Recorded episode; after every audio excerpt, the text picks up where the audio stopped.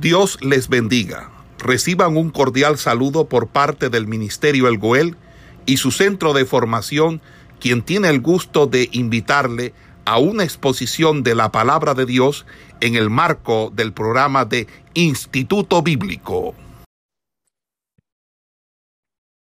Y vamos a hablar bajo el tema principios históricos de la interpretación. No sé si alcanzan a, ver ahí los estudiantes.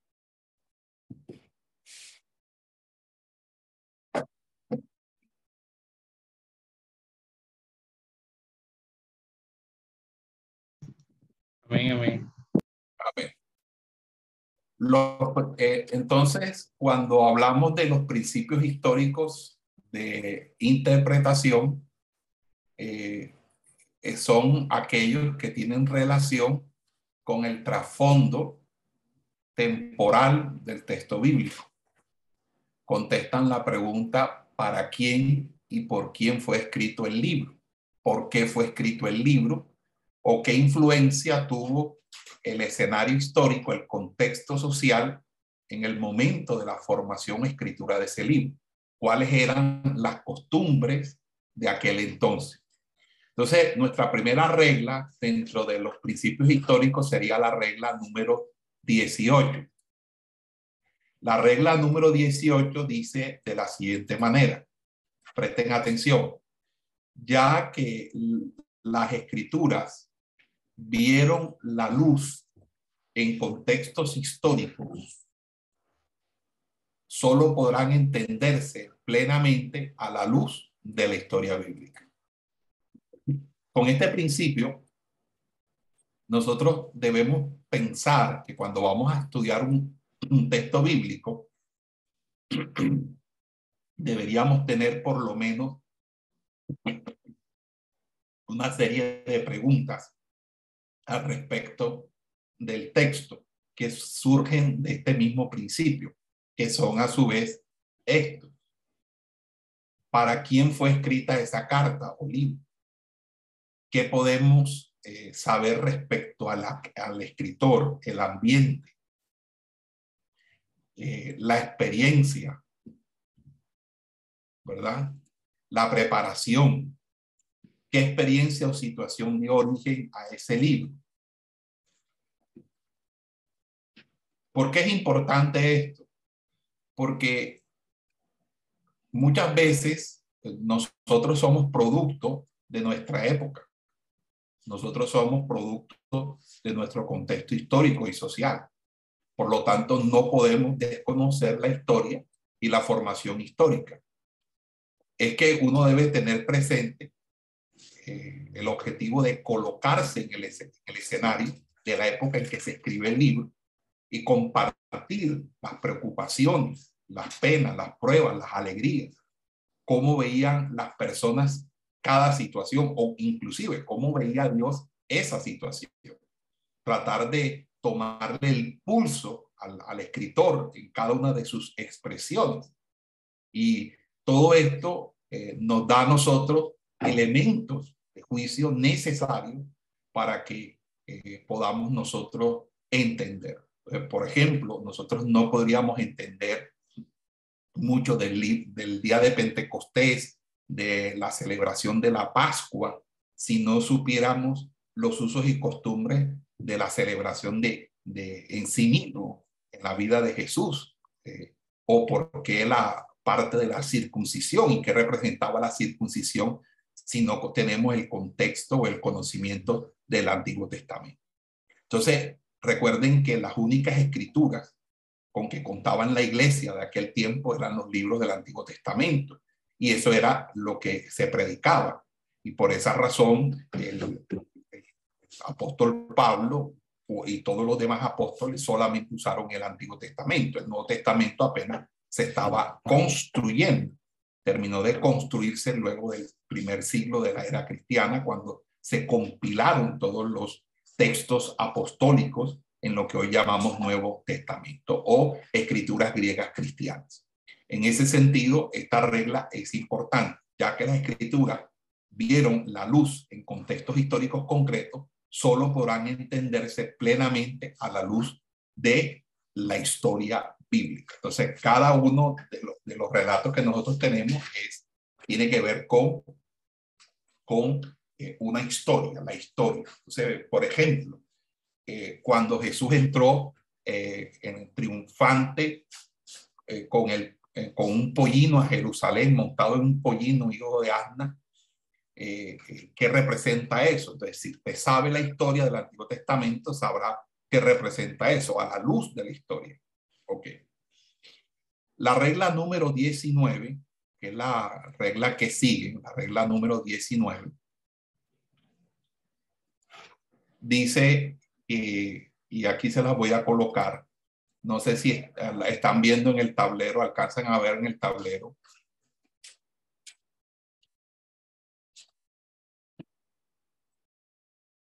Si alcanzan a ver? Y esto es importante. Aunque la revelación de Dios en las escrituras es progresiva, tanto el Antiguo como el Nuevo Testamento son partes esenciales de esta revelación y conforman una unidad. Es decir, que nosotros tenemos una unidad en, en lo que tiene que ver con el Antiguo Testamento. Hay mucha gente que no, no quiere nada con el Antiguo Testamento y hay gente que no quiere nada con el Nuevo Testamento. Hay gente que le gusta solamente predicar del Nuevo Testamento y no le gusta el Nuevo Testamento. Sin embargo, todo lo que Jesús dijo muchas veces, por ejemplo, cuando dijo, como Moisés levantó la serpiente en el desierto, así es necesario que el Hijo del Hombre sea levantado. Si uno va al libro de Hechos, uno, eh, perdón, el libro de Hebreos, uno ve cómo el libro de Hebreos está familiarizado con todo el todo el tema del tabernáculo, del sacerdocio, del ritual de sacrificio del Antiguo Testamento. Entonces uno, de una manera u otra, entiende que la, toda la argumentación que presentan estos textos se basa precisamente en el conocimiento que se hay en el Antiguo Testamento. Cuando empezó a, darse que una especie como de resabio hacia el, hacia el hacia el Antiguo Testamento, básicamente, cuando empezaron la secta de los gnósticos, porque los gnósticos no aceptaban de que el Dios del Antiguo Testamento fuera el mismo, eh, fuera eh, el mismo Dios que predicaba Jesús. Entonces ellos empezaron a, a, decir que obviamente eso no, no, podía, no podía darse. Eh, que estaríamos hablando de un Dios distinto en el Antiguo Testamento, un Dios distinto que el que predicaba Jesús. Pero entendemos que ese dualismo que ellos plantearon es, está, está en contra de la palabra, porque Jehová es el mismo, es el mismo eh, eh, Dios Padre del que predica Jesús. Jesús habló de, Jehová del Antiguo Testamento, habló del Padre Celestial del Antiguo Testamento. Entonces, el, Nuevo Testamento no puede existir sin el Antiguo y el Antiguo no se puede explicar sin el Nuevo y sin el Nuevo no se puede entender el Antiguo. ¿Ok? Entonces, es importante esa unidad. Nunca podemos reventar esa unidad. La regla número 20, la regla número 20 dice de la siguiente manera. No sé si las dos reglas anteriores les han, han quedado claras. Pero la regla número 20 dice que los hechos o sucesos históricos se convierten en símbolos espirituales solamente si las propias escrituras así lo especifican. Es decir, lo que suceda en la Biblia de manera histórica será un, será un símbolo, ¿verdad? Solamente si así lo señala la, Biblia. Por ejemplo, la circuncisión en, en Génesis 17. Ese fue un hecho histórico, un suceso. Dios le mandó, pero eh, la misma Biblia dice que Dios mandó que todos los descendientes de Abraham se circuncidaran. La Pascua también fue un hecho histórico, pero Dios la estableció como un mandato para celebrar. ¿Ok? Entonces, en ese sentido, eh, tenemos que entender que la, eh, los, los símbolos, como lo dice la Real Academia de la Lengua, son imágenes o figuras con lo que uno divisa o representa materialmente una palabra, a veces un concepto moral o intelectual o alguna semejanza o también una correspondencia y que se puede percibir. Entonces, en la Biblia vamos a encontrar palabras que son símbolos, que son tipos, que son alegorías, que son símiles, que son metáforas, y todo eso son bastante común como para que eh, eh, de una manera u otra nosotros tengamos que consultar cada día más los diccionarios bíblicos, los diccionarios exegéticos, eh, cualquier comentario explicativo de la Biblia. Y eso es importante porque uno va a encontrar muchas alegorías, muchas metáforas, muchas figuras de dicción. De hecho, en la Biblia uno va a encontrar por lo menos unas 285 diferentes variedades de figuras de dicción o de lenguaje figurado. Entonces, en ese sentido, eh, eh, podemos nosotros eh, hablar de esta, esta regla, que es la regla sobre que los hechos o sucesos históricos se convierten en mandatos, en símbolos de verdad espirituales solamente si las propias escrituras así lo especifican. Ok. Ahí tenemos los tres primeros hechos y los tres primeros principios, que son los principios que llamamos principios históricos de interpretación. Son solamente tres. Eh, por favor, un estudiante que me los lea, por favor, cuáles son los tres principios.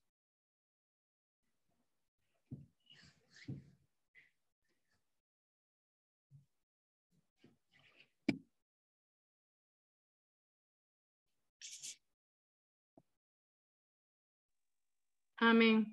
Ya que, ya que las escrituras vieron, la regla número 18, ya que las escrituras vieron la luz en contexto histórico concreto, solo podrán entenderse plenamente a la luz de la historia bíblica. ¿Para, para quién fue escrita esta carta o libro? ¿Qué podemos saber respecto al escrito, ambiente, preparación? ¿Qué, qué experiencia o situación de origen al mensaje? ¿Cuáles son los personajes principales del libro? Regla número 19. Aunque la revelación, de Dios en las escrituras es progresiva, tanto en el Antiguo como el Nuevo Testamento, son partes esenciales de esta revelación y conforman una unidad. Regla número 20. Los hechos o sucesos históricos se convierten en símbolos de verdades espirituales solamente si las propias escrituras así lo especifican. Ok, muy bien. Entonces vamos nosotros a, hacer unos ejercicios, porque apenas son tres principios, que son los tres principios que acabamos de anotar, eh, que son el, principio de eh, el 18, que es el, contexto, el, principio del contexto histórico. Entonces, eh, entonces vamos aquí. Vamos a... Ok. Regla número 18. Vamos todos a abrir la Biblia en Gálatas capítulo 3, versículos del 1 al 2. Ok. Gálatas 3 del 1 al 2.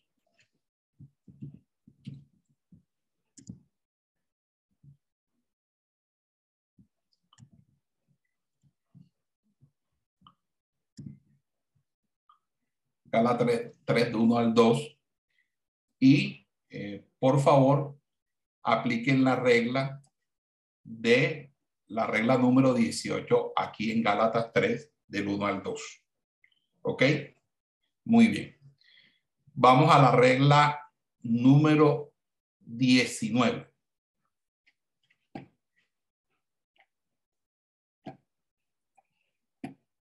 Regla número 19. Vamos a buscar el libro de Hebreos, capítulo 7.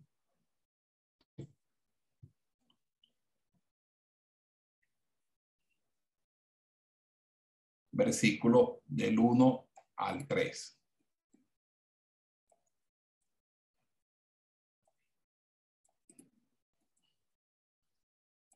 Hebreos 7 del 1 al 3.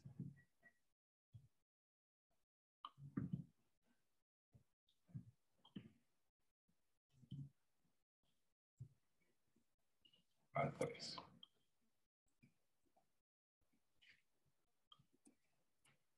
Entonces aquí vamos a mirar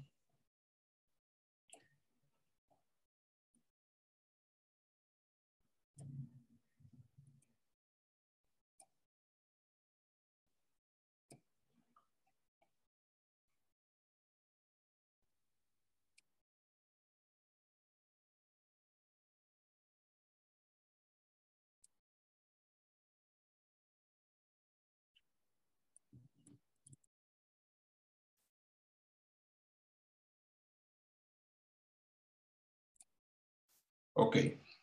Y la regla número 20, Evangelio de Juan.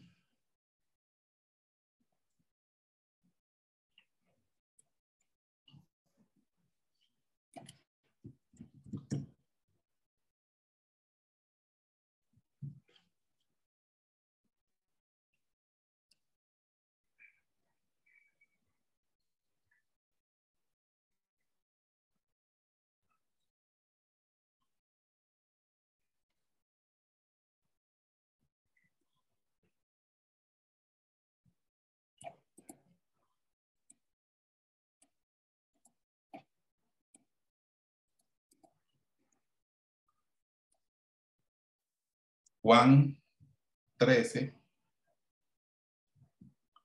del 4 al 5.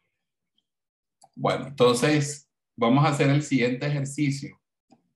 ¿Están todos aquí presentes?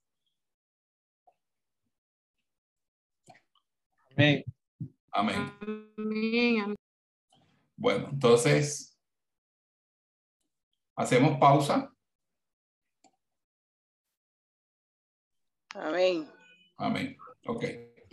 Entonces van a aplicar a Gálatas, entraron unos maestros, entraron unos maestros y estos maestros empezaron a enseñar cosas que el apóstol Pablo. Entonces, el principal asunto en Gálatas es el mismo que se debatió y resolvió en Jerusalén, eh, que era si la fe en Jesucristo como Señor y Salvador es el único requisito para salvación o si se requiere obedecer las costumbres y leyes judías del Antiguo Testamento para obtener la, salvación en Cristo.